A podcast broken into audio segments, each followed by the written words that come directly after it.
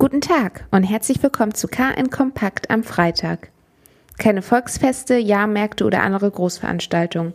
Viele Schausteller sind seit dem Corona-Ausbruch in ihrer Existenz bedroht und stehen vor finanziellen Schwierigkeiten. Aus diesem Grund hat der Finanzausschuss des Landtags in einer Sondersitzung Soforthilfen in Höhe von drei Millionen Euro beschlossen. Mit dieser Unterstützung soll die Zukunft des Gewerbes gesichert werden. Die finanzielle Unterstützung kann bis zum 15. August beantragt werden. In Kiel dürfen derweil vereinzelte Schausteller in der Stadt, am Bahnhof und an der Kiellinie mit ihren Ständen stehen, um so das Geschäft übergangsweise fortlaufen zu lassen.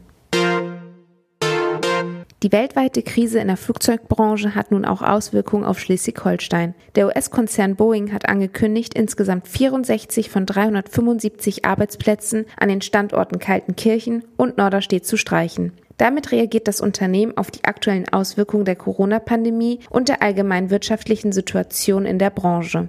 Boeing möchte sich schnellstmöglich mit dem Betriebsrat zusammensetzen, um für alle Mitarbeiter die nächsten Schritte zu besprechen. Noch weiß die Belegschaft nicht, wann sie gehen muss.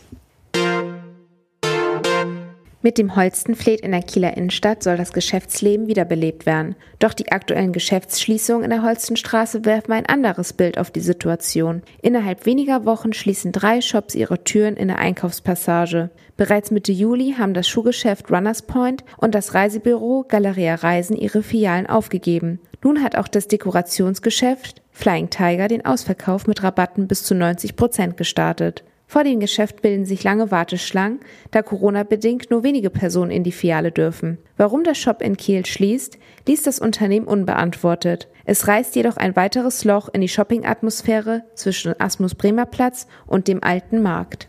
Wir wünschen Ihnen ein schönes sonniges Wochenende. Weitere Neuigkeiten aus Kiel, Schleswig-Holstein und der Welt finden Sie jederzeit unter kn-online.de.